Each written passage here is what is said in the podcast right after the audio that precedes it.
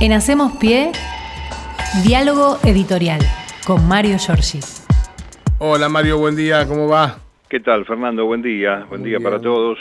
Aquí estamos, ¿eh? una mañana de martes con mucha información, muy cargada de noticias y también para evaluar lo que está sucediendo en el escenario electoral que tenemos por delante. Eh, hay algunas novedades este, que tienen que ver con la campaña de Unión por la Patria. Se va a sumar, si no lo hizo ya, el jefe de campaña de Lula en la campaña de Sergio Massa, Edinio Silva, que eh, este, recibió al equipo de Massa en San Pablo y mandó ya eh, a un grupo de gente que trabaja con él eh, en la estrategia, sobre todo el tema redes y para preparar detalles del debate. Eh, allí está trabajando Antoni Gutiérrez Rubí, el, comando de campaña, es el catalán que viene acompañando desde hace tiempo eh, también a la vicepresidenta. No, hay algún ruido, a ver si sigue o no sigue este hombre, pero lo cierto es que este fin de semana en Tucumán este, arrancó lo que podremos decir una profunda renovación de la campaña electoral, a lo que hay que agregar que eh, se ha sumado Juan Manuel Olmos, el vicejefe de gabinete de gobierno nacional, y la propia esposa, Malena Galmarini de Massa, junto Claro. con Guado de Pedro, para este, el manejo de esa mesa de conducción de la campaña desde lo político. Así que tenemos novedades allí que, eh, bueno, se han ido verificando. Por ejemplo, el tema del viernes con los gobernadores en Tucumán y el sábado en el acto en el hipódromo de San Miguel de Tucumán con una multitud y la promesa de los gobernadores de este, aportar un millón de votos eh, esa historia de que durmieron la siesta, una crítica que venimos haciendo nosotros de cómo ha sido posible que mm, gobernadores que habían sido ya ratificados como tal hayan perdido elecciones en sus provincias, cuando uno supone uno que tiene ya el aparato político armado, cada uno de estos gobernadores. Bueno, eh, eso quedó zanjado allí. Y ayer, este, bueno, a pesar del día que amenazaba con alguna tormenta fuerte y demás, eh, un, un acto este, de los trabajadores con los sindicatos, allí de todo color y calibre, porque me encontrabas desde Piumato a Yasky, para tomar distancias así, el Frente Sindical para el Modelo Nacional, en fin, eh, todos en la puerta del Ministerio de Economía, en la Plaza de Mayo, para escuchar eh, de boca del propio candidato y ministro de Economía la modificación en el impuesto a las ganancias que lleva dos vías, una directa, que es la del decreto que podés modificar el mínimo no imponible, Claro. el que va a quedar para, para octubre, y el otro el desafío para esta oposición, la más berreta de la historia, el tratamiento de una modificación que lleve eh, la este, eliminación definitiva de lo que se conoce como cuarta categoría, que es el encuadre que tienen los trabajadores en relación de dependencia eh, que pagan ganancias. Hay que recordar que esto viene desde la época de la Rúa, de la tablita de Machinea, Claro. de aquellos años este, siniestros donde este, el trabajo comenzó a ser considerado como una suerte de este, maquinaria de hacer guita y no este, la remuneración como contraprestación de lo que vos hacías como laburante. Claro, claro. Una- un, un gobierno que estaba integrado por muchísimos de los que hoy están en Juntos por el Cambio, por ejemplo. Sí, sí, todos los candidatos, este, los que están allí, este, bueno, Patricia Bullrich, Larreta, Morales estaban en ese gobierno, López Murphy, bueno, y el propio Caballo. el propio. Caballo, exactamente. Eh, así que finalmente va a tener este, un desafío la oposición que este, parece que los hizo pisar un palito, Massa, porque salieron todos, bueno, si sos macho, hacelo ya, en lugar de prometerlo, y el tipo va y lo hace ya, y los deja fuera de juego, ahora este, diciendo que es una acción oportunista de, de Sergio Massa en la campaña electoral. Y yo digo las dos cosas sí, me parece que es oportuno para la campaña electoral, Sí, sí, sí. pero también poner el, este, el cierre a una situación de mucha injusticia, porque en algún momento cuando Macri dijo que lo, eh, lo eliminaba el impuesto a las ganancias y no lo hizo, sino que lo duplicó, Mintió, claro, como eh, siempre. hubo, hubo jubilados que pagaban ganancias. Claro. Este, está bien, son jubilados con cierto privilegio porque no son los de la mínima, desde luego, pero terminaron pagando ganancias gente que ya ni siquiera estaba trabajando, como este, señalando que eh, ganancias respecto de qué cosas, si ya no estaba produciendo. Eh, es, muy insólito. Eh, así que bueno, este, ayer el acto con los sindicatos, sigo en esa dirección, hay que decir que el día 26 de septiembre es el último día en que se pueden este, anunciar cuestiones, obras en actos de gobierno, eh, por lo tanto se espera para esa fecha, o para antes de esa fecha, algo que va a suceder hoy con la educación, dijo que va a haber alguna sorpresa en materia educativa, ayer Sergio Massa en una entrevista en Canal C5N, eh, y también este, respuestas para eh, monotributistas y trabajadores autónomos, y atención, algo que tiene también una imposición de tipo regresivo, que es el impuesto al valor agregado, el IVA, porque el IVA este, nos pone a todos en un pie de igualdad y es regresivo porque la persona que recibe una asignación universal por hijo paga lo mismo este, cuando compra un alimento, paga lo mismo de IVA que un señor que vive en Barrio Parque, en la ciudad de Buenos Aires. Sí, sí. Y este y es este, diferente porque el impacto del 21% en los productos de primera necesidad y alimentos en la canasta de una persona que necesita asistencia del Estado no es lo mismo que el tipo que tiene guita y puede pagarlo sin dificultad. Así que estamos este, también expectantes para ver qué sucede con eso. Y el 27, al día siguiente de eh, la finalización de esta, imposición que tiene la campaña de terminar con, con actos públicos, eh, se arma para mm, este, el encuentro para intendentes del conurbano en Ensenada. Ahí están trabajando Mario Seco y el Cuervo Larroque con un acto este, para darle el respaldo a Sergio Massa y sobre todo a Axel Kisilov. Eh, de la misma forma en que los gobernadores hicieron en Tucumán, entiendo, lo van a hacer los intendentes, sobre todo de las dos principales secciones electorales, primera y tercera, eh, para, bueno, este, decirle te vamos a dar un millón de votos más, seguramente. Claro. Eh, también, es lo que habían prometido o lo que se habrían comprometido, ¿no? Sí, este, no diría que durmieron la siesta, pero este, hubo una denuncia incluso de, de Sergio Berni, ¿te acordás que dijo que habían este, trabajado para mi, para mi ley? este, se habían quedado medio este, dormidos también los intendentes y este, vamos a ver qué sucede. Eh, hay que decir que eh, el día 27 están trabajando, eh, que está confirmado Massa, que está confirmado Axel Kicillof, desde luego, los intendentes, un trabajo también que involucra al intendente de Avellaneda, Jorge Ferraresi, y la pregunta que se hace mucho si tiene o no que estar Cristina Fernández en el acompañamiento de la provincia de Buenos Aires. Ha guardado este silencio, pero no está inactiva la vicepresidenta, toma contacto con eh, todos los que la van a ver a, su despacho en el Senado de la Nación, y me parece que lo que va a hacer Cristina es, este, esto es un ojo de buen cubero, no que tenga información profunda, es tratar de mm, este, acelerar temas pendientes en el Senado de la Nación, porque cuando llegue este, este proyecto de este, la modificación de ganancias, que tiene que entrar por diputados, después tiene que ir a senadores y seguramente allí eh, también habrá una forma de probar cuál es este, la motivación que tiene la oposición para acompañar o no esta iniciativa. Y por supuesto desde el lado de los trabajadores analizar quiénes son los muchachos que se van a oponer y que incluso pongan en riesgo que se vote esta normativa eh, sin perjuicio de que a partir del 1 de octubre el piso de ganancia deje a menos del 9%, creo que son de los trabajadores que quedarían eh, pagando ganancias, ¿no? Eh, ya decía yo estos días que mm, eh, hay este, empresas líderes, los que llaman unicornios, estos que tienen más de mil millones, que le han encontrado la vuelta a través de oficinas especiales de contadores y abogados para eludir el pago de ganancias, inventando bonos, inventando este, mecanismos que no pasan por el recibo de sueldo, con lo cual muchos tipos que ganan mucha guita en la República Argentina, desde hace eh, años, desde que se impuso esta normativa, eh, no garpan, ¿no?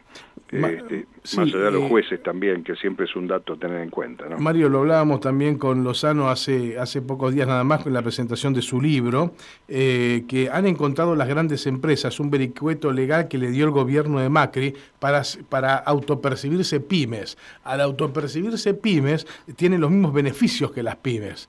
Y entre ellos también hay este, cuestiones impositivas. Es, es, este, es tremendo ver cómo se las ingenian. Muchas veces se habla de la, política, ¿no? Que, que si está podrida. ¿Sabes dónde está la principal eh, pudrición hoy en nuestro país? En los grandes pools económicos, en los contadores y en los abogados. Pero bueno, eso nadie lo dice. Y no, ni los candidatos se meten con eso. Ni los candidatos. Ni los candidatos de la derecha. Ayer algo dijo Massa, ¿eh? ojo con este tema también porque hay algunos privilegios que se van a terminar porque obviamente hay algunas excepciones y peor, guita en efectivo que pone el Estado Nacional en manos de esta gente que en el momento de tributar miran para otro lado, así que atentos con eso también.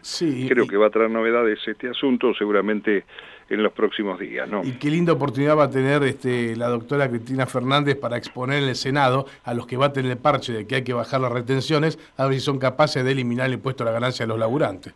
Sí, bueno, esas cosas, viste, donde te hablan de la reforma tributaria, este, te dicen que hay impuestos regresivos, cuando estás resolviendo alguna parte, este, se ponen eh, de, eh, en contra, ¿no? Bueno, este, la Plaza de Mayo ayer este, aplaudió Massa en el cambio de actitud que yo refería, este, no sé si cambio de actitud, en todo caso el movimiento ha sido distinto, eh, hay que recordar que todo el periodo previo a la PASO hubo este, un este, enorme trabajo para tratar de resolver el tema del Fondo Monetario Internacional. Ahora mm, resuelto ese tema y a pesar de la evaluación que mañana va a dar eh, un, un, índice de precios al consumidor de dos dígitos, Massa está más suelto y ayer bajó a saludar a los trabajadores que estaban allí en la Plaza de Mayo, cosas que va a hacer y que este, tendrán seguramente réplicas en los distintos actos que comiencen. Hay previstas mm, este, visitas a la provincia de Córdoba, dicen que hay una reunión prevista con Schiaretti y Yarlora para ver cuál es el comportamiento de ese cordobesismo, como se lo conoce, una vez que termine la elección del 22 de octubre, en el paso a una eventual segunda vuelta, porque los números obviamente de Schiaretti lo dejan muy raleado, incluso me dicen algunos que puede tener más votos la izquierda que el propio Schiaretti eh, en este escenario tan confuso electoral, así que seguramente allí va a buscar un reencuentro con este, caras nuevas eh, en materia de la gobernación, porque ya Llora viene trabajando hace años con, con este, De la Sota y con el propio Schiaretti, para recuperar allí este, un vínculo un poco más fluido con la provincia de Córdoba. Pero bueno, tenemos novedades también desde el otro lado, porque una suerte de tren fantasma en TN nos, nos puso de nuevo a Domingo Cavallo, este, con críticas y dando consejos. Este hombre que arruinó la vida de millones de argentinos todavía se da el lujo de aceptar invitaciones de estos que obviamente están que trinan. Te imaginas hoy, si uno repasa los títulos de etapa del diario Clarín y La Nación, con el tema de ganancias están que trinan. Entonces van a batir el parche por el tema IPF, eh, ya que el tema de los fondos buitre los toca muy de cerca porque hay propiedad accionaria de fondos buitre de eh, grupo empresario Clarín, ¿no? Exactamente. Eh, trabajan en junta. Así que bueno, pareció, y pareció Macri también, este, nadie le cree, como es un gran mentiroso, dijo Patricia Bullrich es mi candidata, y este, eh, yo creo que en el fondo este, Macri le da lo mismo, pero tiene una inclinación por razones naturales, porque más allá de la victoria en Santa Fe, lo que pueda pasar en las provincias donde se va a votar antes del 22 de octubre, Bullrich está atrás en la carrera, más allá de que sostengan una segunda vuelta, como dijo eh, Macri, entre Milley y Bullrich que sería el escenario más triste para los argentinos, ¿no? Sin duda alguna. Sí, la no posibilidad de optar, porque son lo mismo.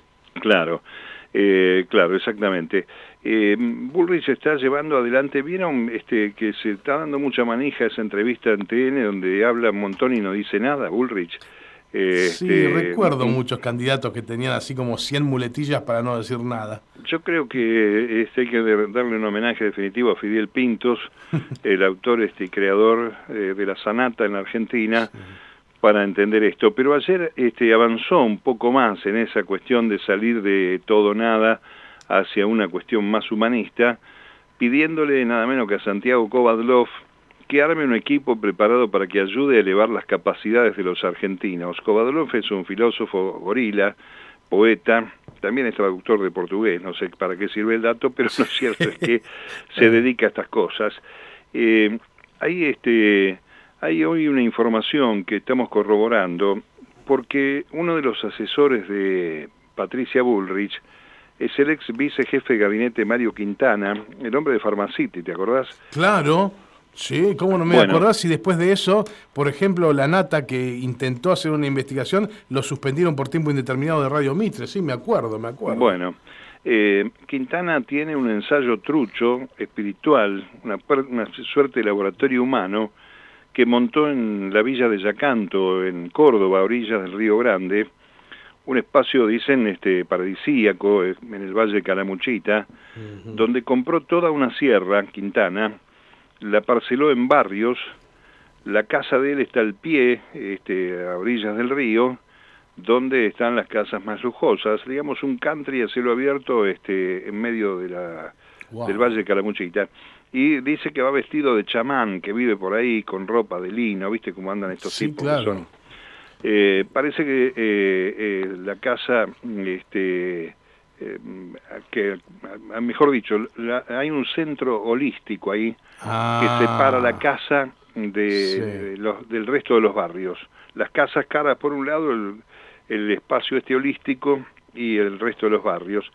Y dicen que este ese sueño, digamos, de humanista, casi si querés hippie, este, está roto por eh, los cuatriciclos y las 4x4 de las casas de lujo que están allí pegadas a la vera del río. Bueno, parece que en eso se está inspirando este, Patricia Bullrich en mm, este lugar donde este muchacho de Pharmacity, que felizmente no logró entrar en la provincia de Buenos Aires a pesar de los esfuerzos que hizo Vidal, este, porque terminaba con las farmacias que todos conocemos.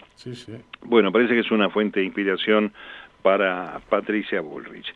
Bueno, eh, yo creo que el escenario este, de la Argentina, sobre todo desde la mirada de eh, Unión por la Patria, el gobierno del Frente de Todos, no es este, ni por las tapas lo que se especulaba que podía pasar con el peronismo el 24 de junio, Fernando. No. Eh, digamos, hay, hay una, una evolución competitiva, por un lado, pero además hay, respuestas.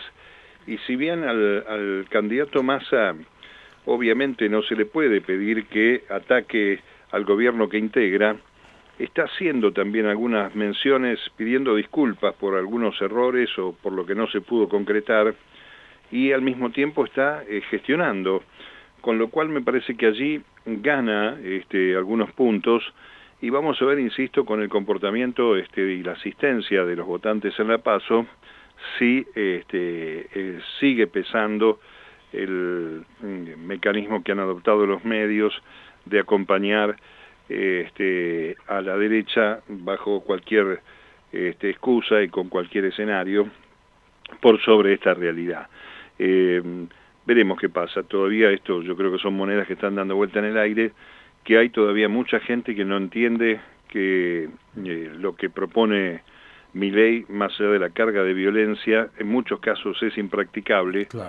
Y que desde el punto de vista del, del empleo, sobre todo en el sector público, metiendo allí eh, docentes, este, trabajadores de la salud, de la seguridad, etcétera, eh, el modelo que impone eh, mi ley, o que quiere imponer mi ley, se lleva puesto a más de un millón y medio de trabajadores, que es la mitad de los trabajadores del sector público del país, porque ahí van a caer los municipales, van a caer los provinciales, por la falta de recursos. Yo creo que este dato tiene que ser revelador y no es una política de miedo o una campaña del miedo, sino que el miedo lo están señalando con pelos y señales esta gente, ¿no? Sí, sí, porque te lo están diciendo en la cara. Sin duda. No, en ese sentido no se les puede decir que estén escondiendo la mano como sí lo hizo Macri en su momento. Todos recordamos el debate con, con Scioli donde mintió de forma descarada. Acá te están diciendo en la cara por lo que van. Sí, y aún a pesar de eso hay gente que vota este, pensando en este, la carencia de información, dice uno, o de este, buscar un voto que castigue lo que les hace sentir mal o nos hace sentir mal a todos, que es la situación económica. Eh, puede ser penoso, ¿no? Un futuro mayor gravedad.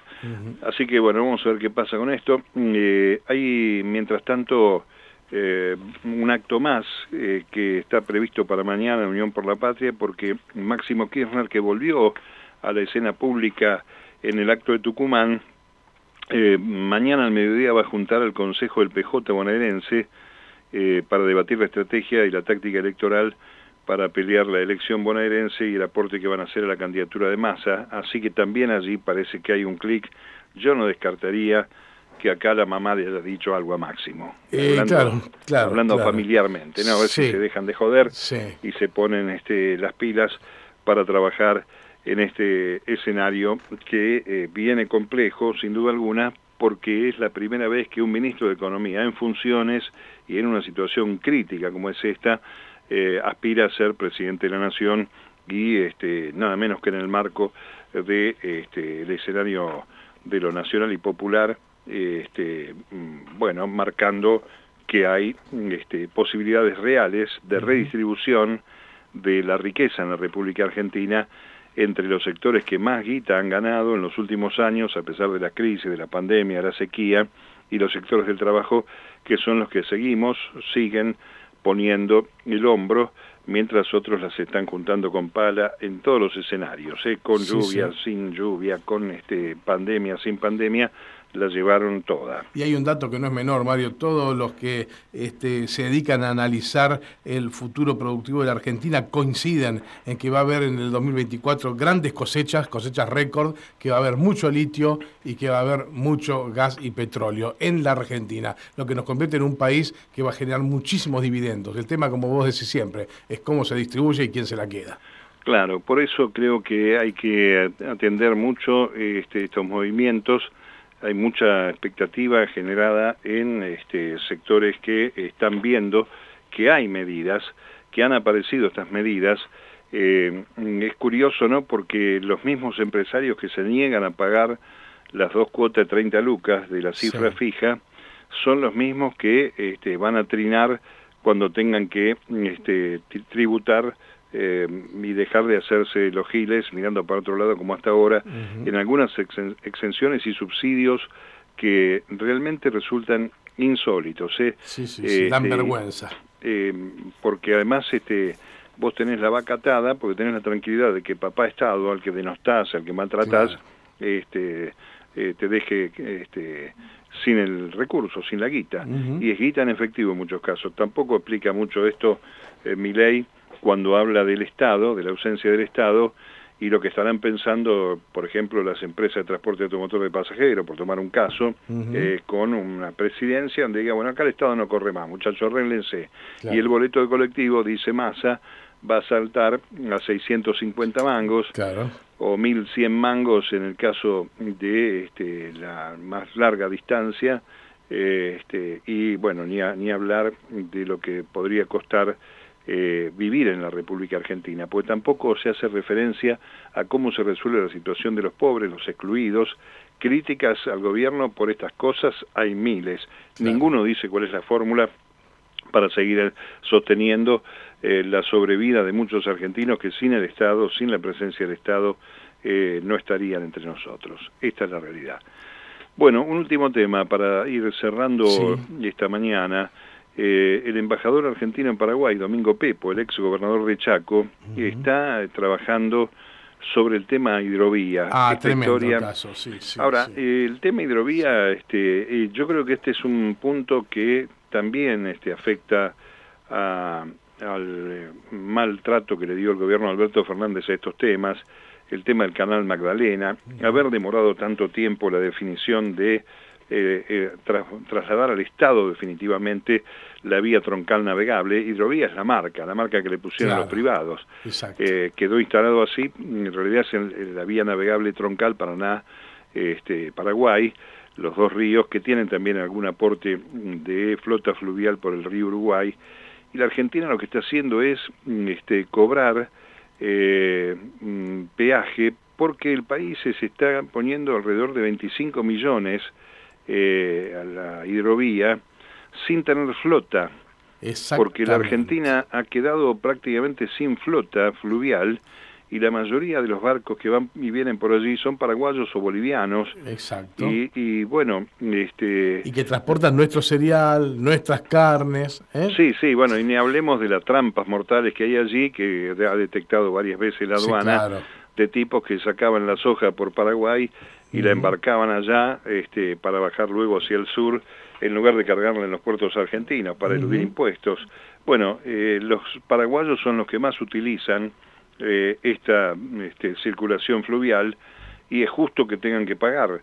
Este, más allá de que el flamante presidente, que es un hombre de derecha, Peña, eh, haya armado un movimiento con Bolivia, con Brasil, eh, con Uruguay, eh, para protestar en tribunales internacionales. No lo veo a Lula muy sumado a esto, pero bueno. No, vamos a ver qué sucede, porque acá está, este, es el mercado el que está moviendo estas, cuestiones. Además son empresas privadas, ¿no es cierto? Sí, este, pero yo insisto ahí, hay que marcarle una, una falta eh, de acción eh, al gobierno de Alberto Fernández, que, ¿te acordás? Lo puso Ariel Sujarchuk, que volvió a ser intendente, al frente de puertos y vías navegables, y puso el tema hidrovía en esa decisión eh, porque alguien tiene que cobrar esa circulación, porque hay tareas de dragado, de mantenimiento, que es guita. Es decir, el canal de navegación del río Paraná y del Paraguay, pero sobre todo el río Paraná, es trabajado por la Argentina en un acuerdo con el Paraguay mínimo este, de colaboración, pero vos tenés que dejarle la zanja para que pasen los barcos, si no, no hay profundidad. Y eso, eso es plata. y lo está haciendo Este, la Argentina con 25 millones de dólares eh, y son los paraguayos los que tienen este, un mayor eh, uso de esa circulación. En fin, y ni que hablar eh, los puertos privados, donde nunca sabremos la forma en que terminará de ser controlado no solamente el grano que sale, sino lo que sale y lo que entra por esos lo lugares. que entra, por supuesto. este, donde bueno además este ayer este algo también señaló más en ese aspecto de señores que tienen gemelos en las muñecas bien vestidos pero que son responsables de blanquear la guita que lavan este, de negocios turbios, ¿no? Sí, que este mejor es el otro tema. Lo de hidrovía da para, mucho para hablar en, y, también, también explica por qué este, el, los peores casos de narcotráfico argentinos están hoy en Rosario, ¿no? Ni hablar, ni hablar de eso, porque además alguien se dedica a través de cuevas, a través de negocios este, al aire libre, eh, de blanquear eh, dineros que llegan en forma espuria y entonces este, la, la historia ha determinado que se persiga a los más débiles de la cadena delictiva y los grosos, los que son dueños de los carteles en connivencia con estos sectores empresarios, sigan teniendo las posibilidades de hacer negocios. También ese tema es una suerte de subsidio del Estado a la delincuencia por falta de controles y ahí me parece que habrá que ver cómo se mueve el flamante gobernador electo de la provincia de Santa Fe con relación a las denuncias que pesaron sobre él mismo por parte de su contrincante, Carolina Lozada, y este, realmente qué es lo que hizo como ministro de Seguridad y ahora con todo el poder en Santa Fe pueda llegar a ser. Ojalá le vaya bien.